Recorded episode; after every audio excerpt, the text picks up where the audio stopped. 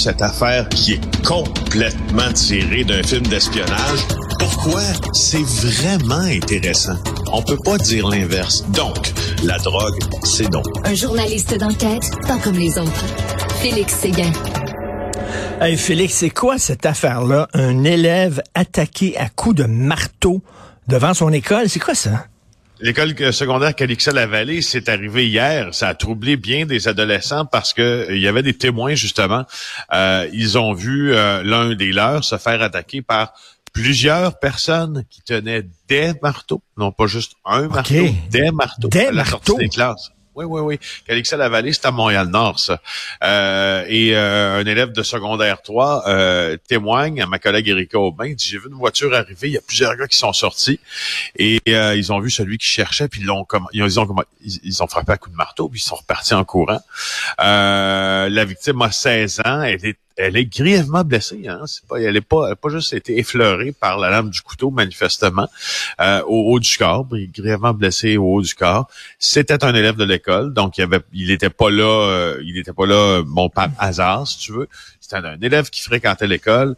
Euh, écoute, la scène, je, je, je, je, je vois les témoins, je lis les témoins de la scène qui se confient à mes collègues du journal. C'est Mais- dégueulasse. là. Mais lui, est-ce qu'on est-ce qu'on le visait, lui, particulièrement, excuse-moi, ou alors c'était au quoi, on hasard? dirait? On dirait, on dirait, ça ressemble à ça, ça ressemble beaucoup, beaucoup, beaucoup à ça. Ben, Euh, explique-nous comment ça s'est passé. Oh, je t'ai perdu. OK, euh, explique-nous comment ça s'est passé exactement. C'est euh, comment c'est Ben, c'est ça. C'est en fait, en fait, c'est la cloche, la cloche sonne pour euh, la fin des classes et là, lorsque les élèves sortent, on voit une voiture qui s'approche de l'endroit euh, et qui repère le jeune de 16 ans en question, la future victime. Donc, des gens armés de couteaux sortent de la voiture, encerclent le jeune, commencent à le battre à coups de marteau. C'est là qu'il est amené à l'hôpital et grièvement blessé. Alors, ça, nous- ça nous dit qu'il était vraiment ciblé, à moins que ce soit encore du fameux scoring, euh, que ce soit au hasard qu'il ait été ciblé. Écoute, ça me rappelle mon enfance. Excuse, quand j'étais jeune, je- j'habitais Verdun et euh, il y avait tout le temps des batailles entre les anglophones et les francophones à Verdun. Et quand on sortait des classes, les anglophones nous attendaient avec un bat de baseball. là, Ok, il y avait des battes de baseball, puis nous ils couraient après. Et à un moment donné, la, Bon, la c'est- situation était tellement vous, Richard. Écoute, à Verdun, c'était quelque chose. La situation était tellement élevée qu'on finissait l'école à un moment donné 10 ou 15 minutes avant les écoles des Anglais pour pas qu'il y ait le temps, tu sais, pour qu'on puisse aller chez nous, pour qu'on puisse rentrer chez nous avant qu'ils débarquent avec des bandes de baseball. Et que ça avait fait les bulletins d'information à la télévision. C'était quelque chose. Mais là, un coup de marteau, écoute, tu peux tuer quelqu'un, un coup de marteau, voyons donc. Ah bah oui, assez facilement. Ça prend juste un coup. Là, pour euh, C'est pas pour rien qu'il y en a qui, qui, qui cachent ça dans leur auto pour se défendre. Euh. Ça, puis des battes de baseball, là. Ben oui. Complètement fou. Alors, tu veux nous parler de Matteo Massina Denaro? Ben oui, je pensais que c'était important de t'en reparler encore parce que au, dedans, au fond, pour la prochaine année, moi et toi, on va parler souvent euh, de euh, Matteo Messina Denaro, le mafieux chef euh, de Cosa Nostra qui a été arrêté dans un grand coup d'éclat dans un hôpital de Palerme la semaine dernière alors qu'il se Oui. rendait euh, soigner un cancer. Il était en cavale depuis 30 ans. Il était affublé du titre euh, du de Capo di Tutti Capi, donc le chef des chefs, euh, le successeur de Totorina. Bref, il a été arrêté. C'est un sadique, c'est un violent. Il est en prison. Il va subir un procès. Et là, euh, c'est drôle. Hein, je regardais, j'ai passé une partie du week-end à écouter euh, RFI, euh, donc les radios européennes.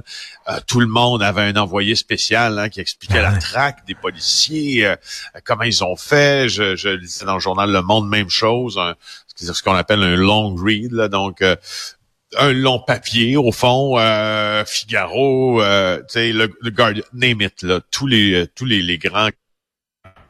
Oh, Sauf que euh, quand on lit leur euh, quand on lit leur analyse de ça, qui sont qui, leurs textes qui sont assez bons ma foi là, c'est haletant, c'est euh, il y a un suspense, c'est bien raconté, mais on, oublie un peu l'analyse et tu vas trouver l'analyse chez les gens qui dont c'est la spécialité, euh, même la spécialité académique là, de couvrir la mafia. Oublie pas qu'il y a plusieurs professeurs en Italie, universitaires, des sociologues, des politiques, des politicologues, qui suivent uniquement les activités de la mafia parce qu'elle est tellement imbriquée dans leur système euh, qu'ils deviennent nécessaires, si tu veux, à l'avancement des mœurs de leur société. Fait bref, tu te fais le grappe. Oui, vas-y. Non, non, mais qu'est-ce qu'il dit justement sur l'arrestation de ce, ce capot-là, ce capi?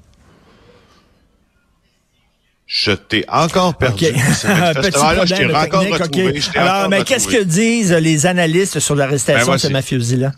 Parfait. Merci de m'avoir laissé faire mon préambule de 45 minutes. Alors, euh, ce qu'ils disent au fond là, c'est que ce que l'arrestation de euh, Denaro nous montre, c'est que euh, la, la, la, cavale de Denaro n'a pas pu se faire sans euh, complaisance de la part de l'État ou sans complaisance de la part du, des gens du village où il vivait. Parce que Antonio Nicasso, parce que ce sont ses paroles, ça c'est un de nos plus grands spécialistes au Canada. Hein. Euh, il collabore avec le Toronto Sun. Il est prof aussi. Euh, c'est ce que c'est à Ryerson. En tout cas, c'est une université près de Toronto. Là, je l'ai pas devant moi, Nicasso.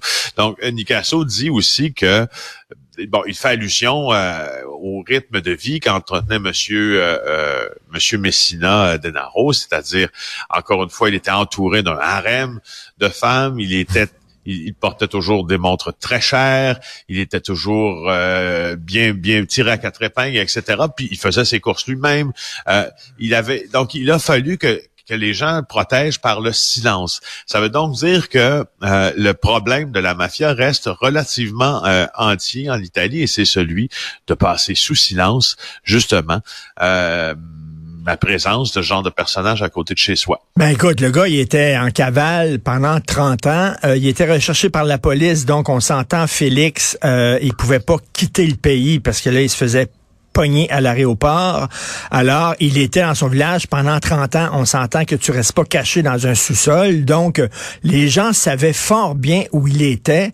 Et il y a personne qui est allé le dire à la police sur 30 années pendant 30 ans. Il le voyait à l'épicerie, il le voyait dans son auto, il le voyait marcher à l'extérieur et il n'y a pas un Christy de chat qui dit quoi que ce soit. Ben voilà pourquoi la mafia, elle est si puissante. Hein? Ils ne sont forts que parce que nous sommes à genoux. Je reviens toujours avec cette phrase-là, mais c'est ça, là. Oui, oui, t'as, as bien raison. Euh, c'est, en tout cas, quand, quand, quand on dit que la mafia tente de saper l'état de droit, euh, c'est ça qui leur donne de la force aussi, parce que les structures, euh, les policiers, les gouvernements locaux, régionaux, fédéraux, vers lesquels tu te tournerais normalement pour avoir justice ou régler un problème, ben, si on est en train de saper leur autorité parce qu'on les infiltre, tu n'auras pas la justice à laquelle tu t'attends. Alors, c'est un peu ça. Euh, tu parlais de l'Ukraine l'autre jour en disant, bien sûr, on l'aime beaucoup, M. Zelensky, bien sûr qu'on appuie l'Ukraine euh, qui est euh, l'objet d'une invasion absolument dégueulasse par les Russes. Sauf que tu nous rappelais que c'est quand même un pays très corrompu. Et là, justement, il y a une purge anticorruption en Ukraine. Oui, exactement. Euh, je voulais t'en parler. Ça m'intéresse ce qui se passe euh, en Ukraine, comme tu sais. D'ailleurs, on est en train de préparer notre euh, notre second déploiement là-bas. Au cours des prochaines semaines, on va se parler en direct de Kiev, de Kharkiv. Alors, euh, oui, il y a cinq gouverneurs régionaux, quatre vice-ministres démis leur fonction en Ukraine, tous pour des scandales de corruption. L'un de ces scandales, c'est l'approvisionnement de l'armée euh, par des compagnies qui sont un peu inféodées à des gens au pouvoir. Il y en a une autre sur un autre plutôt sur la réparation des routes, une dizaine de millions d'euros à un groupe fondé par la petite amie euh, d'un vice-ministre qui est une entraîneuse de fitness. Donc, c'est pas quelqu'un qui construit des routes tout à fait. Alors, je te rappelle, je te laisse en disant que l'Ukraine euh, est en, au milieu de peloton, je te dirais, en ce qui a trait de l'indice, pour ce qui est de l'indice à la corruption de Transparency International. Elle est pas loin de la Russie et du Mexique. Et je termine aussi en disant que je t'ai noté tantôt, quand dans ta chronique, tu as cité les paroles de la chanson euh, qui se retrouve sur l'album Bleu, Blanc, Blues de Jean-Pierre Ferland en introduction. Je m'en rappelle, je connais. Pissou, c'est excellent cette euh, chanson-là. Merci beaucoup Félix Séguin. On se reparle demain. Passe une excellente journée. Bye. Toi aussi. Salut.